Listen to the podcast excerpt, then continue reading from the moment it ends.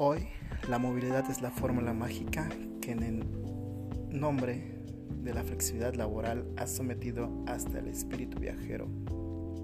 Pero el viajero que desdeña el tiempo en ruta como molesto tiempo de espera niega el deseo que en el fondo subyace a todo viaje. El de regresar siendo otro, pues viajar sigue siendo una de las pocas formas de ser en las que el camino puede experimentarse como meta. Y sin los afanes del camino muchas veces la llegada se vuelve nimia e insípida. Andrea Kular.